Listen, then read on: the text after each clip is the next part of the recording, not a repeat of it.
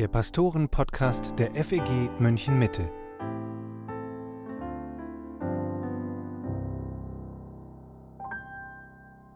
Hallo und herzlich willkommen zum Pastoren-Podcast mit Matthias Mockler und Matthias Lohmann. Das Jahr geht zu Ende und wir nutzen die letzten Tage von 2021, um nochmal zurückzuschauen auf einige Ereignisse in der christlichen Welt, auf politische Entwicklungen. Wir sprechen auch über die Corona-Pandemie, das können wir nicht weglassen. Und wir reden darüber, was Gott hier in der FEG München Mitte getan hat und was uns als Pastoren am Ende eines intensiven Jahres bewegt. Matthias, wir reden gleich über ein paar ganz schön herausfordernde Themen. Ein locker leichter Jahresrückblick würde 2021, glaube ich, wirklich nicht gerecht. Trotzdem soll es hier kein melancholischer Abgesang aufs letzte Jahr werden. Deshalb lass uns mal positiv starten. Was hat dich in diesem Jahr so richtig ermutigt? Ja, es gab einiges, was dieses Jahr wirklich ermutigend war. Das beginnt damit, dass sich eine ganze Reihe von Menschen in diesem Jahr ganz bewusst zur Mitgliedschaft in unserer Gemeinde entschieden haben. Ich glaube, wir haben fast 60 neue Mitglieder aufgenommen und wir haben noch eine ganze Reihe von Mitgliedsanträgen gar nicht abgearbeitet, die wir mit ins neue Jahr nehmen. Äh, besonders hervorheben will ich da immer diejenigen, die sich zum ersten Mal für Gemeinde und auch zum ersten Mal für Jesus entschieden haben. Äh, und das durften wir dieses Jahr auch erleben. Wir hatten einige Bekehrungen, wir hatten einige Taufen. Äh, das macht froh. Sehr ermutigend fand ich den Start der Gemeindegründung in Freiham. Da gab es wirklich einige Faktoren, die ja zusammenkamen um das möglich zu machen. Äh, da will ich erwähnen, die Stadt, die wirklich sehr hilfreich war, sodass wir sehr attraktive Räume anmieten konnten. Das äh, sehe ich wirklich als gute Führung Gottes, aber äh, will da auch wirklich sagen, das war für mich ganz äh, ermutigend zu sehen, wie die Stadt äh, sich eben nicht gegen Freikirchen stellt, sondern auch sagt, nein, so eine Gemeindegründung in Freiham, das ist ein geistliches Angebot, das wollen wir unterstützen. Ähm, dann fand ich die Test Testgottesdienste in Freiham toll und ab September die wöchentlichen Gottesdienste. Ich war ein paar Mal dabei und das war sehr ermutigend. Ich bin sehr dankbar, dass Sascha Bär mit seiner Familie gekommen ist, um uns auch dort in Freiham als Gemeindegründer zu dienen. Ich denke, er macht einen wunderbaren Job und viele andere, die sich dort engagieren, natürlich auch. Aber auch hier in der Muttergemeinde München Mitte bin ich für einiges dankbar. Ich denke, die Entwicklung im Mittagsgottesdienst vor allem äh, sticht da für mich hervor. Äh, da sind inzwischen mehr Leute als vor Corona äh, und äh, wirklich auch eine sehr gute, herzliche Atmosphäre. Das freut mich. Aber auch die Jugend hat sich weiter gut entwickelt. Der Abendgottesdienst ist sehr froh unterwegs. Im Morgengottesdienst merkt man sicherlich am meisten, dass Corona bedingt doch einige der älteren Geschwister, aber auch einige Familien im Moment nicht kommen. Und ja, und wirklich dankbar bin ich auch für unsere Trainees. Ich denke, da hat Gott uns einige Rohdiamanten gegeben und das ist eine Freude, mit denen zu arbeiten. Was hat dich ermutigt? Ja, mir fallen da ganz ähnliche Dinge ein wie dir. Vor allem freue ich mich auch darüber, dass wir in dieser Zeit wachsen durften und für mich ist es auch immer was Besonderes zu sehen, da kommen Leute ganz neu dazu, weil man das doch oft aus Gemeinden so kennt, dass es dann ein, ein, reiner Transfer ist und es kommen ja schon auch einige aus anderen Gemeinden zu uns und werden hier wieder Mitglied, aber zu erleben, dass Leute wirklich zum allerersten Mal das Evangelium wirklich verstehen und dann sagen, jetzt will ich auch Teil einer Gemeinde werden, das ist schon auch was ganz Besonderes und nicht was, was ich in jeder Gemeinde miterlebt habe, in der ich bisher war. Und äh, ein großer Segen und auch mir ging es so, wenn ich mir diese Gemeindegründung in Freiham anschaue, was Gott da an Türen geöffnet hat, wie er auch Menschen bereit gemacht hat aus unserer Gemeinde, wirklich Leute, die sich hier 100 Prozent eingebracht haben und dann aber gesagt haben, nee, wir wollen jetzt wirklich da hingehen und den Fokus für diesen Stadtteil haben und da eine neue Gemeinde bauen. Super ermutigend und auch gerade in diesen Tagen so ein wichtiges Zeichen da beginnt was Neues, da schenkt Gott neues Leben, eine neue Gemeinde und was wir bisher gesehen haben, lässt auf viel hoffen, was da noch kommt in Freiham.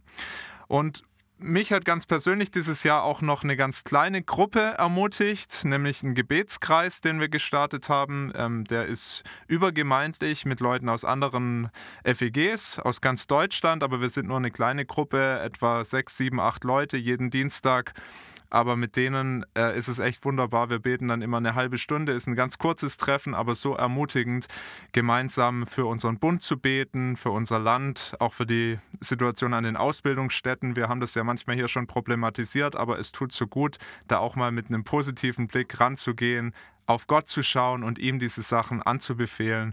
Und ich habe gemerkt, wie mich das auch im Glauben echt gestärkt hat. Gibt es vielleicht einen Vers oder einen längeren Bibelabschnitt, durch den Gott dich in diesem Jahr besonders angesprochen hat? Nun, grundsätzlich habe ich äh, eher keinen keine Jahreslosung, keine persönliche. Ein Bibelwort, das mich äh, seit einiger Zeit begleitet, ähm, weil ich gerade merke, dass diese Zeit doch oft sehr angstbesetzt ist. Das erlebe ich in verschiedensten Gesprächen, auch mit verschiedenen Begründungen, äh, ist das Wort aus 2 Timotheus 1,7.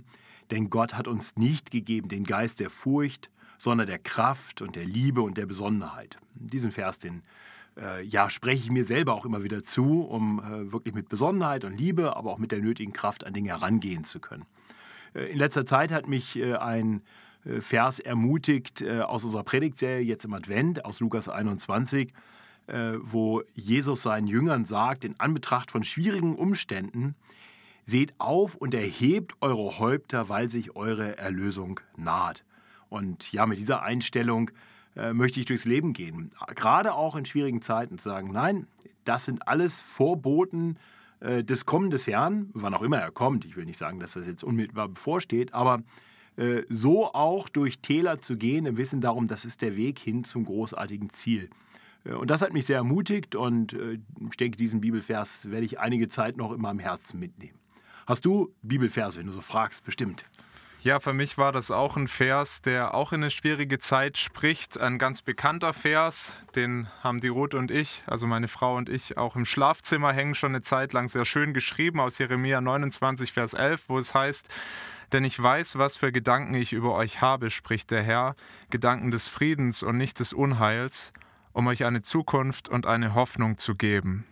Und ich musste diesen Vers dieses Jahr allein schon für eine äh, Predigtvorbereitung mir länger anschauen. Ich habe den auf einer Hochzeit predigen dürfen.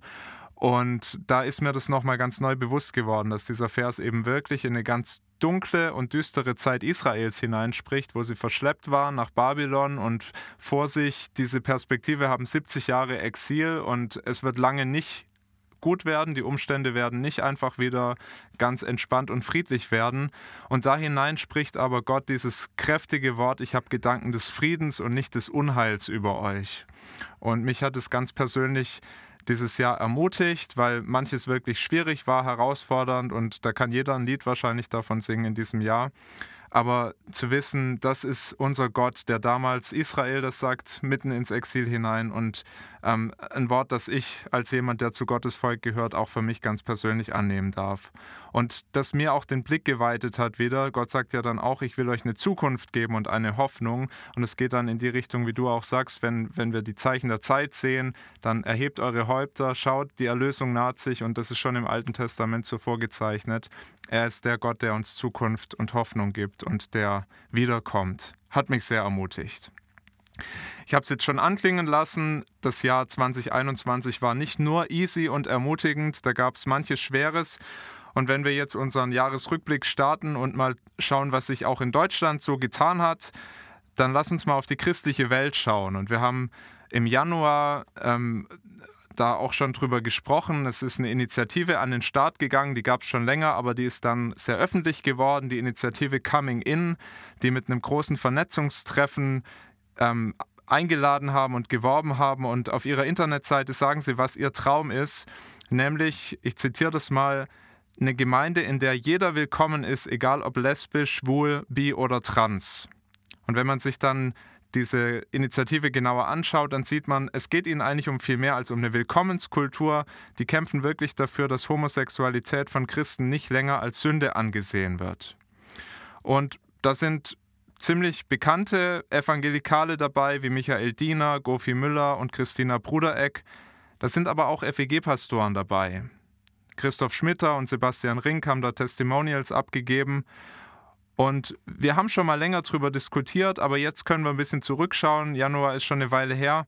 Wie kam diese Initiative nach deiner Wahrnehmung in unserem Bund an? Ist das was, was auch schon in unserem Bund Fuß fassen konnte?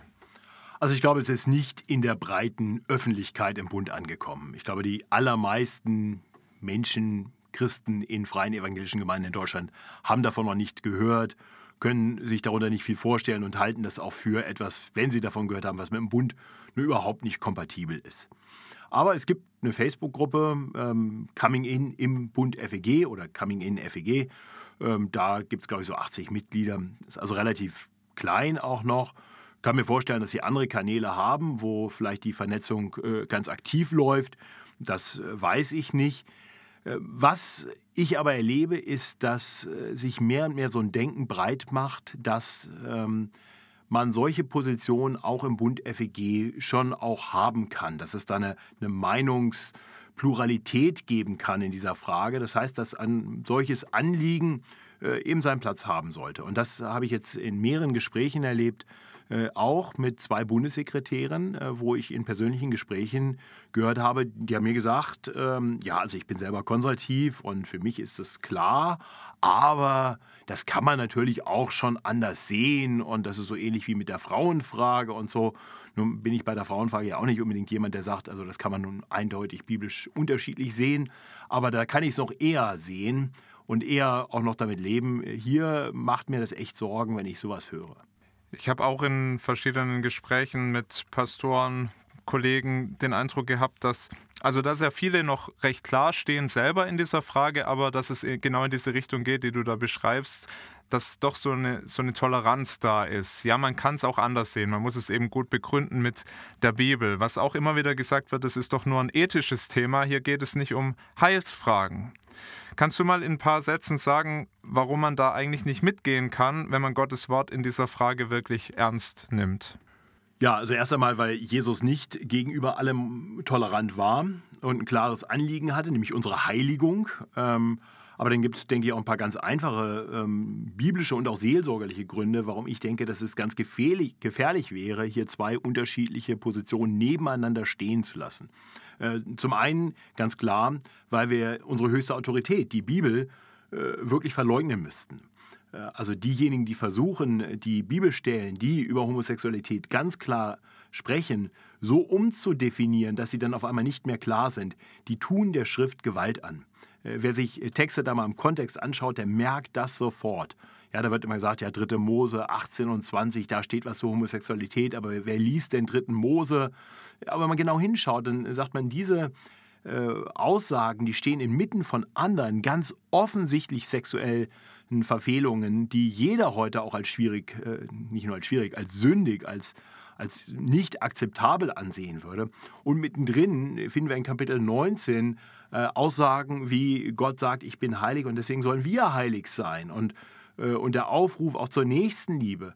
Ähm, also das sind wichtige biblische Aussagen und klare biblische Aussagen. Oder auch Römer 1 oder 1. Korinther 6 oder 1. Timotheus 1. Das sind Bibelstellen, äh, die muss man verdrehen. Und wenn wir das tun müssen, um dann zu so einer Pluralität zu finden, dann wird es ganz problematisch, weil wir uns den Boden, auf dem wir stehen, unter den eigenen Füßen wegreißen.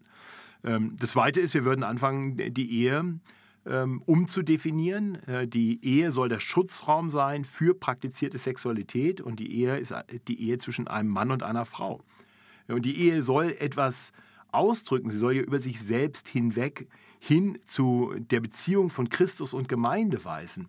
Äh, gerade eben auch in dieser äh, Unterschiedlichkeit, in dieser Polarität, in der Komplementarität zwischen Mann und Frau soll es ein Bild sein von Christus und der Gemeinde. Und das würde zwischen Mann und Mann und Frau und Frau natürlich nicht funktionieren. Und wir geben auf, Sünder zur Buße zu rufen, wenn wir sagen, auch das kann man so oder so sehen. Und das ist hochgradig problematisch, weil, weil die Bibel warnt davor, dass äh, Verharren in bestimmten Sünden, unter anderem auch in homosexueller Sünde, äh, dazu führen kann, dass man vom Reich Gottes ausgeschlossen ist. 1. Korinther 6, Vers 9 und 10 machen das ganz deutlich. Diese Warnung aufzugeben, halte ich für absolut katastrophal. Äh, und letztendlich ist Jesus selbst ganz klar. In Offenbarung 2, Vers 20 schreibt er der Gemeinde in Thyatira, aber ich habe gegen dich, dass du Isabel duldest, diese Frau, die sagt, sie sei eine Prophetin und lehrt und verführt meine Knechte, Hurerei oder besser Unzucht zu treiben. So, Unzucht ist genau das, was ich auch in der Homosexu praktizierten Homosexualität sehe. Äh, und Jesus hat gegen die Gemeinde, dass sie das duldet, nicht, dass sie es praktiziert, dass sie es duldet dass das geschieht, dass das gelehrt wird. Das heißt, wenn wir dulden, dass sowas gelehrt wird, dass sowas praktiziert wird, äh, dann steht Jesus gegen uns. Also biblisch, glaube ich, ist die Sache so klar, dass wir da keine zwei Meinungen zulassen können. Äh, und auch seelsorgerlich hat es Probleme, denn wir sagen denen, die äh, vielleicht homosexuell empfinden und sagen, das ist eine sündige Begierde, gegen die ich ankämpfe, Das lohnt sich nicht. Das kann man auch anders sehen. Lass bleiben. Ja, und, und das ist natürlich ein Problem. Wir überhöhen auch, auch Ehe und Sex, weil wir den, den Leuten, die so empfinden, dann sagen, ja, das, das kann ja keiner von euch fordern, dass ihr das nicht ausübt. Also wir brauchen ja Sex quasi, um ein erfülltes Leben zu haben. Äh, das ist hochgradig problematisch, weil viele kein, äh, keine erfüllte Sexualität haben. Jesus selbst hat keine Sexualität gelebt, aber er hatte ein erfülltes Leben.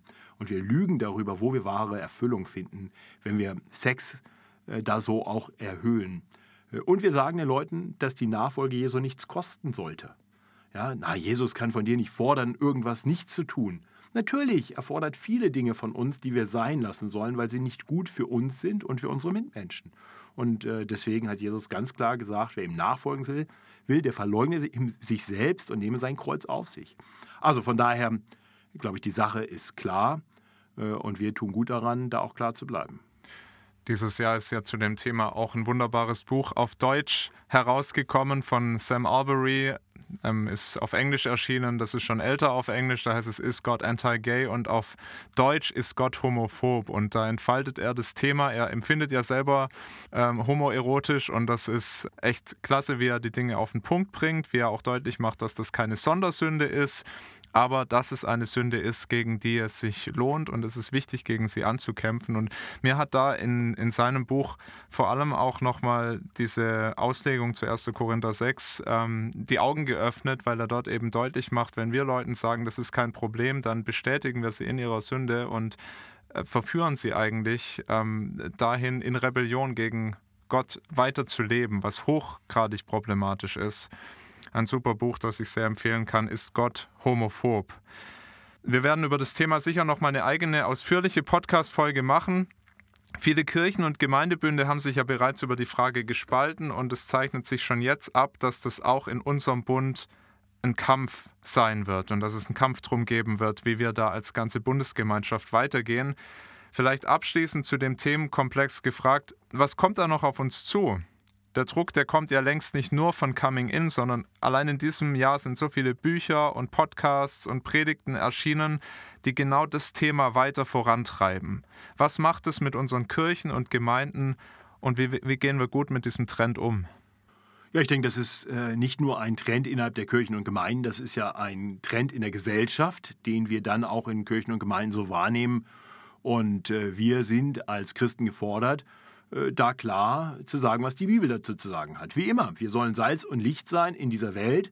Und da, wo die Welt in Kirche und Gemeinde hineinkriecht, wie das durch solche Dinge geschieht, da sollten wir auch der Welt widerstehen und dieser Welt Zeugnis geben von einer besseren Hoffnung. Äh, so, also von daher klar positionieren. Da, wo das wirklich in Kirchen viel Raum bekommt, kann es sein, dass man sich trennen muss. Äh, das sollte man nicht leichtfertig tun, aber es kann ein Punkt kommen, wo wir sagen müssen, diese Kirche hat eigentlich den Boden verlassen, auf dem sie stehen sollte. Sie ist eigentlich nicht mehr wahre Kirche, weil sie die Bibel verleugnet, weil sie sich gegen Jesus gestellt hat. Ja, und da muss sie sagen, da muss man da weg, da muss man da raus, dann ist Trennen angesagt. Aber bei all dem wäre mir wichtig, dass wir uns auch von solchen Themen nicht gefangen nehmen lassen. Man kann dann nur noch über diese Themen reden, das tun wir hier jetzt vielleicht auch schon viel zu lange.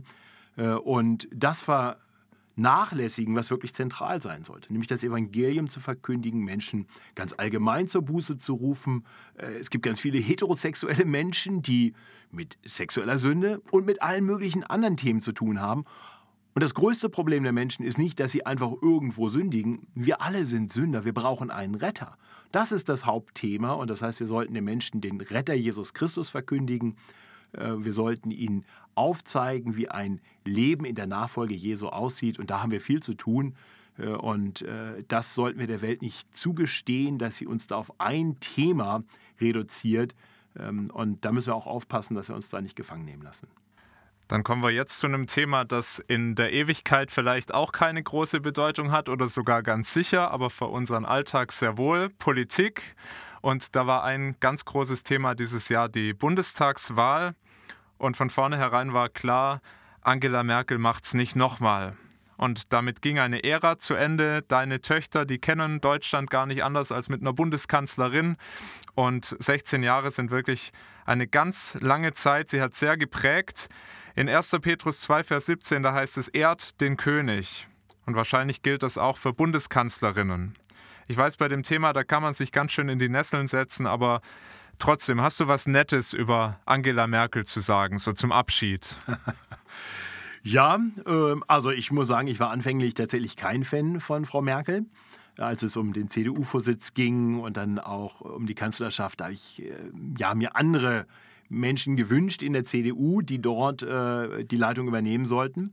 Und ich bin auch bis heute in manchen Punkten anderer Meinung. Äh, und an manchen Stellen wurde ich auch enttäuscht von dem, was sie politisch getan hat. Aber all dem will ich schon sagen, ich habe äh, hohen Respekt vor dieser Frau, die über 16 Jahre unser Land regiert hat. Das ist keine leichte Aufgabe. Viele, viele Herausforderungen gemeistert hat. Äh, und was ich besonders an ihr geschätzt habe, war, wie unaufgeregt, wie bedächtig sie an Dinge herangegangen ist. Da, wo andere sofort in Panik verfallen oder Schimpftiraden loslassen oder sich selbst ins Zentrum stellen, da war sie sehr bescheiden, sehr bedächtig, äh, aber klar. Ich hatte mal den Eindruck, sie hört wirklich zu, sie durchdenkt Dinge. Und ich habe sie wahrgenommen als eine Person, von der ich sagen würde, sie war wirklich die oberste Dienerin unseres Landes. Äh, es ging ihr nicht um sich selbst. Äh, sicher, äh, du hast so ein Amt nicht, wenn du nicht einen gewissen Machtwillen hast, aber ich habe sie immer auch so wahrgenommen, dass ich dachte, diese Frau ist nicht prätentiös in ihrem Auftreten. Also das hat mir gut gefallen und ähm, das ist mir in den letzten Jahren wichtiger geworden. Äh, gerade weil wir weltweit so viele Politiker gesehen haben, die so ganz anders agieren. Äh, und ja, von daher glaube ich schon, dass äh, ich ja, Gutes über sie sagen kann, hoffentlich ohne mich in die Nesseln zu setzen und auch mit einer gewissen Dankbarkeit auf ihre Kanzlerschaft zurückschauen kann. Jetzt hat Deutschland gewählt und wir haben seit einigen Tagen eine neue Regierung. Die wird, es zeichnet sich jetzt schon ab, deutlich liberaler sein als die alte. Die will das Familienbild weiter öffnen, weg von einem klassischen Familienverständnis aus Vater, Mutter, Kind. Die möchte härter gegen Diskriminierung aufgrund der sexuellen Orientierung vorgehen.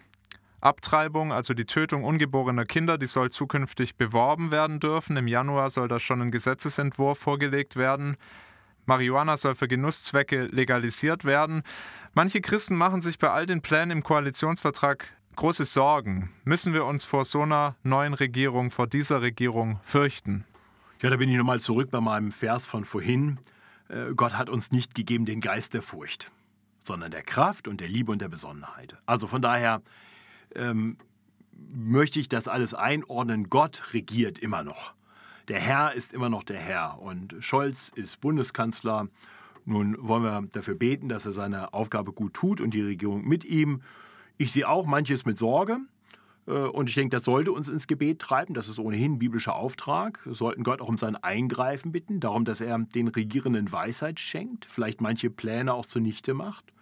Und wir wissen ja auch nicht, wie lange die Regierung wirklich regieren wird.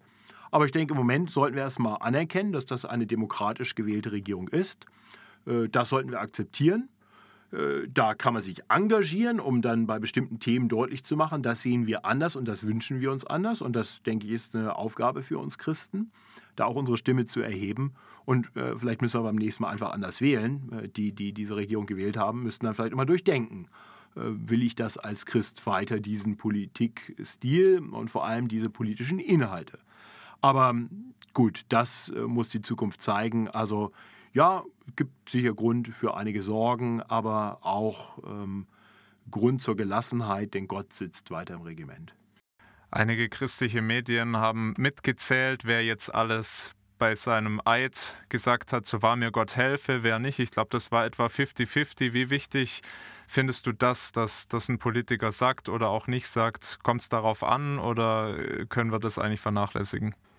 Also ich fand es ehrlich, dass es äh, die Hälfte nicht getan hat. Denn äh, um die Hilfe eines Gottes zu bitten, an dem man nicht glaubt, ist ja Humbug.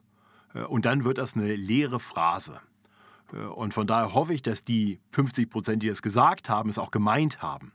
Und dann bin ich dankbar dafür, dass in der Regierung noch Menschen sind, die irgendwie an Gott glauben und anerkennen, dass sie seine Hilfe brauchen. Und möge der Herr ihnen Hilfe geben. Äh, und die anderen, denen wünsche ich, dass sie den Gott erstmal kennenlernen. Denn äh, so eine Phrase hilft ihnen nicht weiter. Sie müssen Gott kennen. Sie müssen Gottes Wort kennen. Und dann wird das auch ihre Politik äh, sicherlich beeinflussen. Von daher ist das mein Gebet und ich bleibe da ganz unaufgeregt, wenn Herr Scholz sagt, diese Phrase spreche ich nicht. Für ihn war es eine leere Phrase, weil er nicht an Gott glaubt. Habe ich Respekt für und hoffe, dass er Gott kennenlernt und dann, falls er nochmal zu irgendwas gewählt wird, beim nächsten Mal sagen kann, also, so war mir Gott helfe oder mit Gottes Hilfe. Ähm, Gottes Hilfe werden wir brauchen. Ähm, und das wünsche ich mir, dass der Herr wird auch helfen und eingreifen, auch wenn vielleicht nicht alle das erbeten haben. Vom neuen Bundeskanzler Olaf Scholz gibt es einen Satz, den er noch als SPD-Generalsekretär gesagt hat. Im Blick auf den Ausbau von Kinderkrippen und Ganztagsschulen, da hat er vor etwa 20 Jahren gesagt, in einem Interview mit dem Deutschlandfunk, wir wollen die Lufthoheit über den Kinderbetten erobern. Jetzt kann das natürlich sein, dass er sich da ein bisschen weiterentwickelt hat. 20 Jahre sind ja eine lange Zeit. Aber viele Christen, die erleben schon jetzt, dass ihre Kinder für christliche Überzeugungen in der Schule auch von den Lehrern ganz schön an den Pranger gestellt werden und da Ideologien reinkommen, insbesondere die Frage nach Geschlechterrollen und der sexuellen Orientierung, die werden schon jetzt teilweise massiv an die junge Generation vermittelt. Das weißt du besser als ich. Du hast Kinder, ähm, die schon in fortführenden Schulen sind. Wie gehen wir da als christliche Eltern auf eine gute Weise mit um? Also erst einmal sollten wir eben anerkennen, dass weder Scholz noch die Lehrer in den Kinderzimmern auftauchen. Zumindest bei uns noch nicht und ich denke bei dir auch noch nicht. Und das heißt, äh, die Lufthoheit über den Kinderbetten, die haben immer noch wir Eltern. Und das ist wichtig, dass wir die dann auch wahrnehmen. Das ist die Herausforderung. Jeden Tag haben wir die Gelegenheit, das Denken unserer Kinder zu prägen. Äh, und äh, davon sollten wir Gebrauch machen. So, und äh, von daher finde ich das ganz wichtig, abends mit meinen Kindern zu reden über den Tag, mit ihnen zu beten, diese Dinge vor Gott zu bringen. Und ich glaube, da sind wir als Eltern mehr und mehr gefordert. Also da kann ich nur allen Eltern viel Mut machen. Würdest du da auch dazu ermutigen, die Themen direkt anzusprechen? Denn wir wissen ja schon, was in der Schule auch wirklich gepusht wird. Und hättest du da ein bisschen Weisheit, wie man das auf eine gute Weise tun kann? Ja, allein dadurch, dass wir fragen, äh, was habt ihr im Religionsunterricht gemacht, was habt ihr im Bio gemacht, was für Themen sind gerade dran, das kriegen wir ja mit. Ich, ich sehe auch, was die an Hausaufgaben machen. Also ich weiß schon, an welchen Themen die sind. Und manche andere Themen, die so besprochen werden, die kommen auch von meinen Kindern mal auf. Also die stellen mir Fragen dazu. Ich muss jetzt gar nicht immer äh, suchen. Ähm, aber es gibt auch Themen, die wir ganz bewusst mal platzieren als Eltern im Gespräch mit unseren Kindern weil wir denken, das sind Themen, die müssen mal besprochen werden und da wollen wir auch eine klare Positionierung als Eltern abgeben und die auch biblisch begründen und wenn möglich auch vernünftig begründen. Äh, ich muss zugeben, nicht alle biblischen Aussagen, da kann ich immer genau sagen, das, da steht da so, weil Gott sich Folgendes dabei gedacht hat. Äh, ich weiß, Gott hat sich Gutes dabei gedacht und meine Erkenntnis ist Stückwerk, aber in den meisten Fällen ist es für mich auch relativ klar, warum was in der Bibel steht, genau richtig und gut ist. Und ich glaube, das ist für die Kinder wichtig, das zu hören. Nicht nur zu sagen, Gott hat gesagt, sondern sagen, ja, und Gott ist weise, weiser als deine Lehrer. So, also da sehe ich uns gefordert. Ich sehe aber auch, dass die Gemeinde eine ganz wichtige Rolle spielt. Und da möchte ich auch alle Eltern, die das hören, wirklich ermutigen, schickt eure Kinder in die Gemeindegruppen. Unterschätzt nicht, wie wichtig es für die Kinder ist, Freunde zu haben, eine ganze Gruppe zu haben von Gleichaltrigen, die äh, ähnliche Erfahrungen vielleicht in der Schule machen und die hier zusammenkommen und unter Gottes Wort äh, zusammen sind und gestärkt werden, auch in, dabei eine biblische Sicht zu haben. Denn sonst haben die Kinder nachher den Eindruck, das ist nur, was Mama und Papa sagen, aber alle anderen sehen das anders. Es ist so gut, Freunde zu haben, mit denen man gemeinsam unterwegs sein kann und nicht den Eindruck hat, ich bin der eine, der das irgendwie anders sieht. Ähm, also von daher finde ich neben aller biblischen Lehre diese Gemeinschaft und diese Freundschaften in Jungschar, BU, Teenkreis, Jugend so extrem wichtig. Und ich sehe schon mit Sorge, dass gerade auch in dieser Corona-Zeit ähm, manche Eltern ihre Kinder nicht mehr schicken. Ich sehe mit noch größerer Sorge, dass schon immer manche Eltern äh, sagen, ja, Schulnoten oder Sport oder Musik oder was auch immer ist so wichtig, dann äh, lassen wir diese Freitagstermine in der Gemeinde mal hinten anstehen und ihr unterschätzt, was ihr euren Kindern damit nehmt, wenn die nicht diese Freundschaften, diese christlichen Freundschaften haben. Ich bin so, so dankbar, dass meine Töchter Freunde haben, die auch in gläubigen Elternhäusern sind und mit denen sie viel Kontakt haben, dass sie hier in eine Gemeinde kommen, wo sie es nicht nur von mir und meiner Frau hören, sondern von tollen, begabten, bibeltreuen Mitarbeitern in den verschiedenen Gruppen. Das ist wirklich ein, eine ganz wunderbare Sache und das ist wirklich Hilfe für unsere Kids, ähm, dass sie eben so auch in ihrem Glauben ermutigt werden und einander auch ermutigen können. Ein großes Thema, das die neue Regierung von der alten geerbt hat, das ist die Bewältigung von Corona. Leider haben sich unsere Hoffnungen nicht erfüllt. Zumindest ich habe im Sommer echt gehofft, das Ding ist durch. Das war es jetzt so langsam.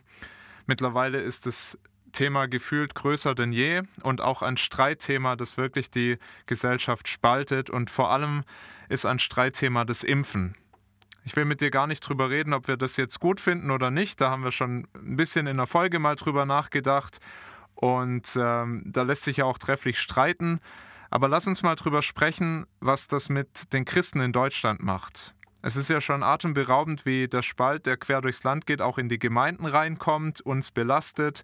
Manche Gemeinden hat es regelrecht zerrissen, andere sind gespalten, weil entweder die radikalen Impfgegner nicht mehr kommen oder die Impfbefürworter, weil die sich Sorgen machen, krank zu werden in der Gemeinde.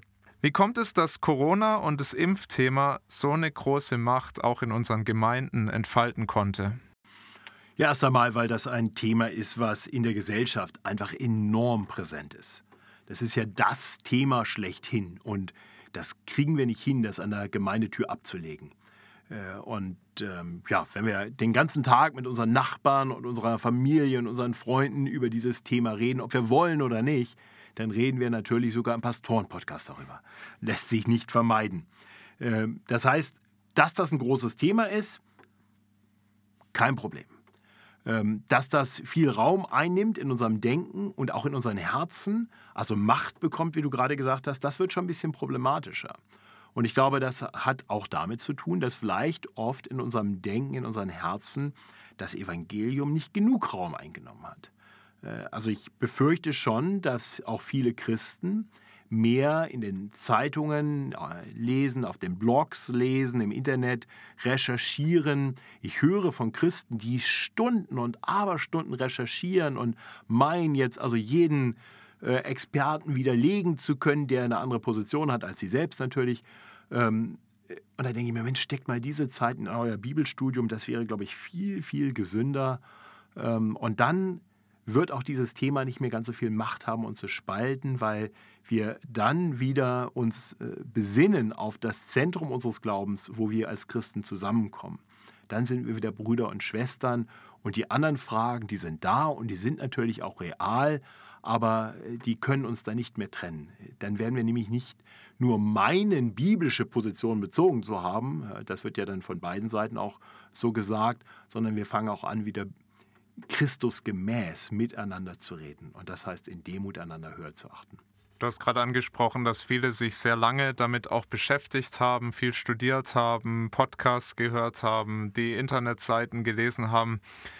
Das fand ich auch dieses Jahr fast noch schwieriger als letztes Jahr, muss ich sagen. So immer dran zu bleiben. Was sind jetzt die neuen Regeln, die Verordnungen? Und ich war da sehr auch in der Versuchung oder ich habe auch immer wieder sehr viel Zeit da reingesteckt, auch weil ich dachte, ich muss das alles ganz genau wissen, um dann auch gute Entscheidungen zu treffen, wenn es dann an unsere Gemeinde geht aber habe auch irgendwann gemerkt, wenn man diese Dinge nicht alle bis ins Letzte studiert, die wichtigen Nachrichten, die erreichen dich immer. Also du, das trägt dir jemand in der Gemeinde zu oder ein Verwandter oder wer auch immer, das ist, äh, muss man gar nicht bis ins letzte Detail studiert haben. Was würdest du sagen, ist nötig, um in dieser Situation, in der wir jetzt sind, wirklich in Liebe und in geschwisterlicher Eintracht, um mal ein schönes altes Wort zu bemühen, beieinander zu bleiben? Ja, ich würde nochmal sagen, bitte lest mehr Bibel und weniger Corona-News.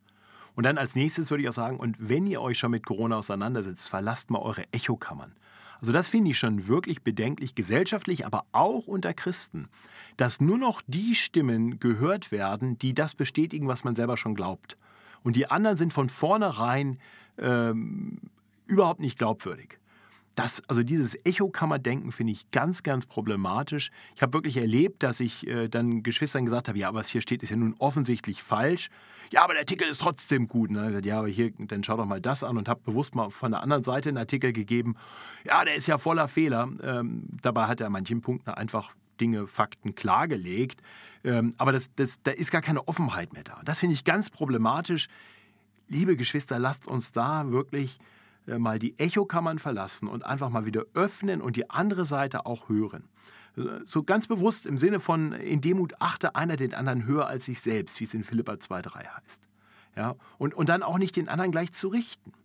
Ja, Paulus schreibt in Römer 14, Vers 23, Du aber, was richtest du deinen Bruder? Oder du, was verachtest du deinen Bruder? Wir werden alle vor dem Richterstuhl Gottes gestellt werden. Lasst uns vorsichtig sein. Und wir können der Welt jetzt etwas vorleben. Wir können ihr vorleben, wie wir zusammenbleiben, auch wenn wir hier unterschiedliche Sichtweisen haben, unterschiedliche Ängste vielleicht auch haben. Aber Jesus hat uns ein Gebot gegeben. In Johannes 13, ein neues Gebot gebe ich euch, dass ihr euch untereinander liebt, wie ich euch geliebt habe, damit auch ihr einander lieb habt. Daran wird jedermann erkennen, dass ihr meine Jünger seid, wenn ihr Liebe untereinander habt. Boah, wenn wir in einer solchen Demut und Nächstenliebe mit dieser Thematik umgehen könnten. Immer auch sagen könnten, hey, ich sehe es zwar so, aber ich respektiere, dass mein Bruder, meine Schwester das anders sieht.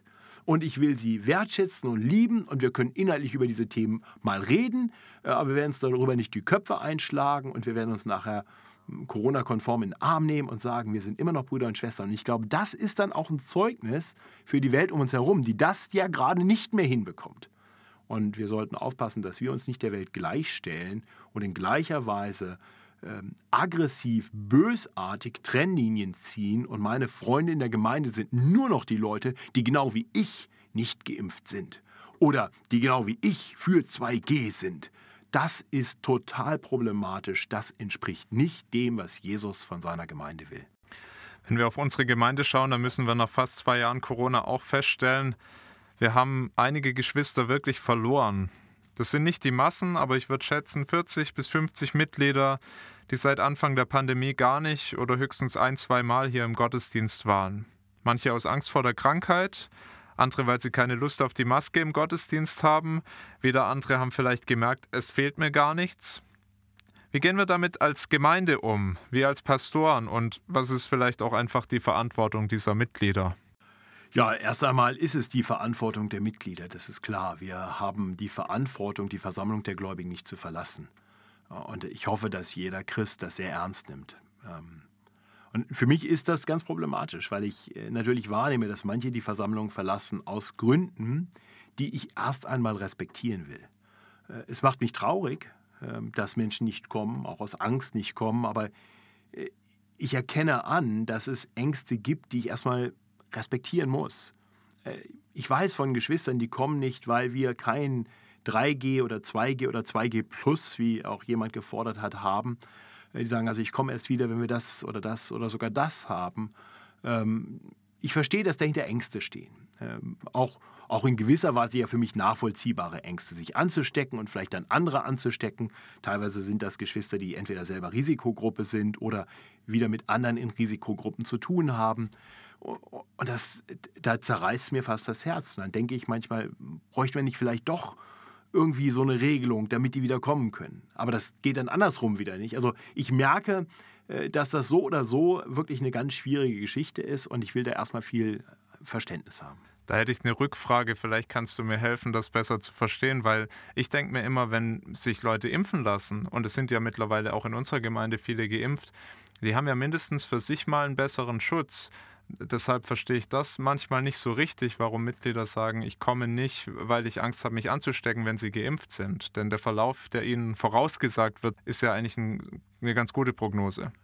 Ja, genau. Wie gesagt, ich, ich kann manche dieser Ängste, ganz ehrlich, auf beiden Seiten, also sowohl derer, die geimpft sind, wie auch die, die Angst vor der Impfung haben, kann ich nicht so ganz nachvollziehen. Aber ich will es erstmal respektieren. Äh, so, also nach meinem Kenntnisstand hat sich hier in der Gemeinde in anderthalb Jahren Corona oder länger äh, niemand angesteckt. Äh, und ich hoffe, das bleibt auch so. Wir haben ja hier auch eine FFP2-Maske auf, also wir sind ja schon vorsichtig. Von daher denke ich auch, diejenigen, die geimpft sind und dann vielleicht ältere Familienmitglieder pflegen oder, oder in einer Pflegeeinrichtung arbeiten, wo dann auch wieder eigentlich alle geimpft sind, ja, da vertraut doch auch ein bisschen auf die Impfung und holt euch halt noch die Boosterimpfung oder was auch immer ihr noch braucht, um ein bisschen weniger Angst zu haben und dann kommt wieder. Das wäre auch mein Wunsch. Aber nochmal, ich, ich muss akzeptieren, dass äh, dieses Thema einfach bei Menschen auch Ängste auslöst und damit müssen wir irgendwie umgehen. Und das Gleiche eben bei denen, die die Ängste haben vor der Impfung. Ja, auch, auch das kann ich nicht alles nachvollziehen, aber auch das will ich respektieren, dass da Geschwister sind, die Angst haben vor Nebenwirkungen. Äh, natürlich gibt es Nebenwirkungen, natürlich gibt es Impfdurchbrüche, also es gibt einen Grund für Ängste auf beiden Seiten. Ja, aber äh, mein Leben ist in Gottes Hand. Also ich, ich nochmal, ich kann diese Ängste für mich persönlich nicht teilen, aber ich will respektieren, dass Geschwister diese Ängste haben. Und, äh, und dann verstehe ich eben auch, dass es manche gibt, die sich nicht impfen lassen aus ethischen äh, Gründen. Äh, wiederum, das, das kann ich nicht alles teilen, auch das, was da dann so kommuniziert wird aber ich muss es irgendwo respektieren. Also von daher finde ich das extrem schwierig. Einerseits äh, sehe ich tatsächlich, es gibt ein biblisches Mandat, die Versammlung der Gläubigen nicht zu verlassen. Und ich denke, es macht auch geistlich was mit den Geschwistern. Äh, selbst wenn sie dann online am Gottesdienst teilnehmen, das ist eben dann doch kein Teilnehmen am Gemeindeleben. Äh, da wirst du auf einmal eher zum Zuschauer und du siehst anders zu, du hörst anders zu, als wenn du hier in der Gemeinde sitzt dir fehlt die Gemeinschaft, dir fehlt, dass du auch für andere da sein kannst. Ähm, das geht ja alles äh, dann doch ziemlich äh, verloren. Also das ist für mich schon eine große Not. Ähm, ich denke, früher oder später müssen wir sicher irgendwann klären, wer gehört denn noch zur Gemeinde. Also spätestens nachdem Corona, so Gott will, irgendwann in nicht zu ferner Zukunft vorbei ist, müssen wir sicherlich noch mal eine Bestandsaufnahme machen und schauen, wer kommt denn jetzt wieder und wer hat für sich entschieden, dass nicht mehr kommen eigentlich auch okay ist. Ja, und dann müssen wir auch vielleicht feststellen, der eine oder andere, der hat vielleicht dann auch geistlich zu erkennen gegeben, wo er wirklich steht. Also ich habe heute früh ähm, den ersten Johannesbrief gelesen. 1. Johannes, ich glaube 2, Vers 19 ist es, wo es heißt, dass die, die von uns gegangen sind, zeigen damit, dass sie nie zu uns gehört haben. Nochmal jetzt in der Corona-Zeit verstehe ich, es kann andere Gründe geben, aber jemand, der dann dauerhaft wirklich nicht mehr zurückkommt, ja, da müssen wir vielleicht dann tatsächlich erkennen, das sind äh, Menschen, die vielleicht nicht wirklich Teil des Leibes Christi waren, denn sonst hoffe ich und bete ich und vertraue ich auch darauf, dass der Geist Gottes sie bewegt, dass sie wieder Sehnsucht bekommen nach Gemeinschaft. Und ich möchte einfach ganz direkt mal unsere Zuhörer ansprechen, wenn du äh, zu denen gehörst, die gerade nicht mehr kommen. Äh, bring das bitte doch mal vor Gott ja, und, und schau, sind deine Ängste wirklich so gerechtfertigt, so wichtig, so zentral? Äh, klar, äh, Völlig sicher sind wir nirgends im Leben, aber unser Leben ist in Gottes Hand. Und, und ist nicht das, äh, wir unter die, das Wort Gottes kommen, in die Gemeinschaft der Gläubigen kommen, auch in die Beziehungen zurückkommen, die wir hier zurückgelassen haben, wichtiger als ähm, ein bisschen höherer Schutz, dass wir uns wirklich nicht anstecken. Oh, da bring das nochmal vor Gott und prüf das nochmal biblisch. Das wäre meine Ermutigung. Ich weiß, da habe ich jetzt wahrscheinlich wieder einigen auf die Füße getreten mit, aber ähm, ja, mir macht das Not, weil ich merke, als Pastor bin ich da irgendwo echt äh, am, am Limit und äh, komme auch nicht hinterher, äh, da Leute zu kontaktieren. Ja, und da äh, möchte ich gerne noch ergänzen, es ist ja wirklich so ein großer Unterschied, ob ich den Gottesdienst hier im Gottesdienstsaal miterlebe oder von zu Hause am Livestream oder auch hier unten im Foyer. Also ich habe, äh, ja, wir haben ja auch kleine Kinder und da habe ich den Vergleich, es ist wirklich so ein Unterschied, die ganze Atmosphäre, der, den, den, Gottesdienst wirklich mitzufeiern. Ähm, der Livestream ist eine Krücke, finde ich. Es ist eine Hilfe, gerade für die Kranken, für die Schwachen, für die, die in so einer Not sind, dass sie nicht mehr kommen können. Ist es sicher viel besser, als nichts zu haben, aber es, ist, es kann kein Gottesdienstersatz sein. Nee, also definitiv nicht. Das ist eine Notlösung und ich bin total dankbar für unsere Techniker, die sich da wirklich engagieren und das möglich machen. Und nochmal für eine gewisse Zeit ist das sicherlich auch mal okay. Manchmal geht es halt nicht anders, aber das ist keine Gemeinde. Es gibt keine Online-Gemeinde. Ich weiß, das wird der nächste Trend. Wahrscheinlich werden wir in einem Jahr dann über dieses Thema reden. Die Online-Gemeinde oder auch die, es gibt ja jetzt schon so Konzepte der virtuellen Gemeinde, wo man dann auch virtuell Gemeinschaft hat. Aber da geht so viel verloren. Und äh, Gemeinde heißt auch, mal einander in den Arm zu nehmen und nach dem Gottesdienst einfach mal ins Gesicht zu schauen. Und äh, also da, ja, da wünsche ich mir echt, äh, dass wir da einen Schritt weiterkommen und kann wirklich jeden nur da ermutigen und auch sagen, wenn ihr auch von Geschwistern wisst, ermutigt einander auch. Das können wir nicht immer machen. Äh, ich merke, wie ich echt am Limit bin mit meiner Zeit und Kraft in diesem Jahr, äh, weil dieses Jahr ja nur auch nochmal ein ganz anderes Level an Seelsorge mit sich gebracht hat. Äh, und dann muss man ja neben dem eigentlichen Predigtdienst immer noch mal wieder Gesetze lesen und mit allen möglichen Leuten sich austauschen darüber, was denn jetzt erlaubt ist und was nicht erlaubt ist. Und jeder weiß es wieder besser. Also ich merke zumindest, ich bin hier total am Limit mit meiner Zeit und merke, eigentlich müsste ich ganz vielen Leuten nachgehen und ich schaffe das gar nicht. Aber da bin ich dankbar, dass wir als Gemeinde wirklich auch gemeinsam diesen Auftrag haben, Acht aufeinander zu haben. Und das wäre auch meine Ermutigung an jedes Mitglied. Schaut mal, wen habt ihr lange nicht mehr gesehen, ruft ihn an, besucht die mal, ermutigt die wirklich, bittet sie doch wieder zu kommen, erklärt ihnen, warum ihr sie vermisst. Vielleicht bewirkt das auch ein bisschen was. Matthias, wir sind fast am Ende dieses Jahres und auch dieses Podcasts. Wenn du das Jahr in ein paar Sätzen zusammenfasst, was bleibt und was erwartest und hoffst du fürs nächste Jahr? Ja, es bleiben, wie eingangs erwähnt, einige positive Erinnerungen, Gedanken. Äh, ich denke, die Gemeindegründung Freiham, die wird nächstes Jahr weitergehen. Äh, Leute, die dazugekommen sind, werden nächstes Jahr dabei bleiben, so Gott will. Ähm, also äh, der Segen geht weiter. Da können wir dankbar für sein. Äh, gleichzeitig muss ich am Ende dieses Jahres auch sagen, ich, mir fehlt jetzt äh, die innere Stimmung, um zu sagen, Ende gut, alles gut. Also ich fand das ein extrem anstrengendes Jahr und äh, bete und hoffe auf ein besseres 2022. Ähm, ich habe keine Ahnung, wie schnell Corona vorbeigeht. Ich habe das jetzt, glaube ich, schon sechsmal gesagt. Ja, aber demnächst ist Corona dann ja mal vorbei äh, und lag immer falsch. Ich will versuchen, da weiter optimistisch zu bleiben. Ich hoffe, dass wenn es nicht so schnell vorbei ist und manche sagen ja schon, das geht bis 23 oder 24 oder 25 noch irgendwie weiter, dass wir zumindest äh, gesellschaftlich äh, einen Modus finden, besser damit umzugehen und auch als Gemeinde, dass wir vielleicht zumindest im Sommerhalbjahr einen relativ normalen Gemeindebetrieb haben können, dass wir uns daran gewöhnen, dass die Inzidenzwerte immer existieren werden und dass diese Zahl uns nicht mehr weiter beschäftigt und wir einfach im Sommer sagen, komm, wir können wieder voll bestuhlen, wir können die Masken weglassen und ja, ab und zu wird sich mal einer bei einem anderen anstecken und hoffentlich sind sie dann alle irgendwie so geschützt, entweder äh, gesund genug, dass ihnen äh, eine Infektion nichts antut oder geimpft genug, dass es äh, gut ausgeht ähm, so dass wir wieder normales Gemeindeleben haben können, zumindest im Sommerhalbjahr. Das wäre meine große Hoffnung. Äh, aber mal losgelöst davon, meine größte Hoffnung ist, dass der Herr seine Gemeinde weiterbaut. Dass auch im nächsten Jahr Menschen zum Glauben kommen, dass Menschen sich der Gemeinde anschließen, dass die Gemeinde nicht nur in der Zahl, sondern in der Tiefe des Glaubens weiter wächst und äh, ja, vielleicht ist mein letztes Gebet, komm Herr Jesus. Äh, das ist meine letztendliche Hoffnung. Christus ist mein Leben und Sterben mein Gewinn, beziehungsweise wenn Christus wiederkommt. Und ja, nicht, dass ich vorhabe, im nächsten Jahr zu sterben, aber auch das liegt in Gottes Hand. Und auf jeden Fall hoffe ich, dass wir alle dem Herrn Jesus im nächsten Jahr ein Stück näher kommen. Matthias, das Jahr 2021 war auch das zweite Jahr unseres Pastoren-Podcasts. Das ist noch kein Jubiläum, der Sekt bleibt erstmal im Kühlschrank. Aber es hat mir jedes Mal große Freude gemacht, hier mit dir die verschiedensten Themen zu besprechen. Sehr wertvoll. Danke dir. Und ich danke dir. Und das war der Pastoren-Podcast für heute und für dieses Jahr. Wenn du Feedback hast oder eine Frage, über die wir mal sprechen sollten, schreib uns gern. Unsere E-Mail-Adresse findest du in der Podcast-Beschreibung. Sie lautet pastoren-podcast.fegmm.de. Wir gehen jetzt erstmal in eine kurze Weihnachts- und Winterpause und melden uns, so Gott will, am 15. Januar wieder. Bis dahin, danke, dass du zugehört hast und Gottes reichen Segen.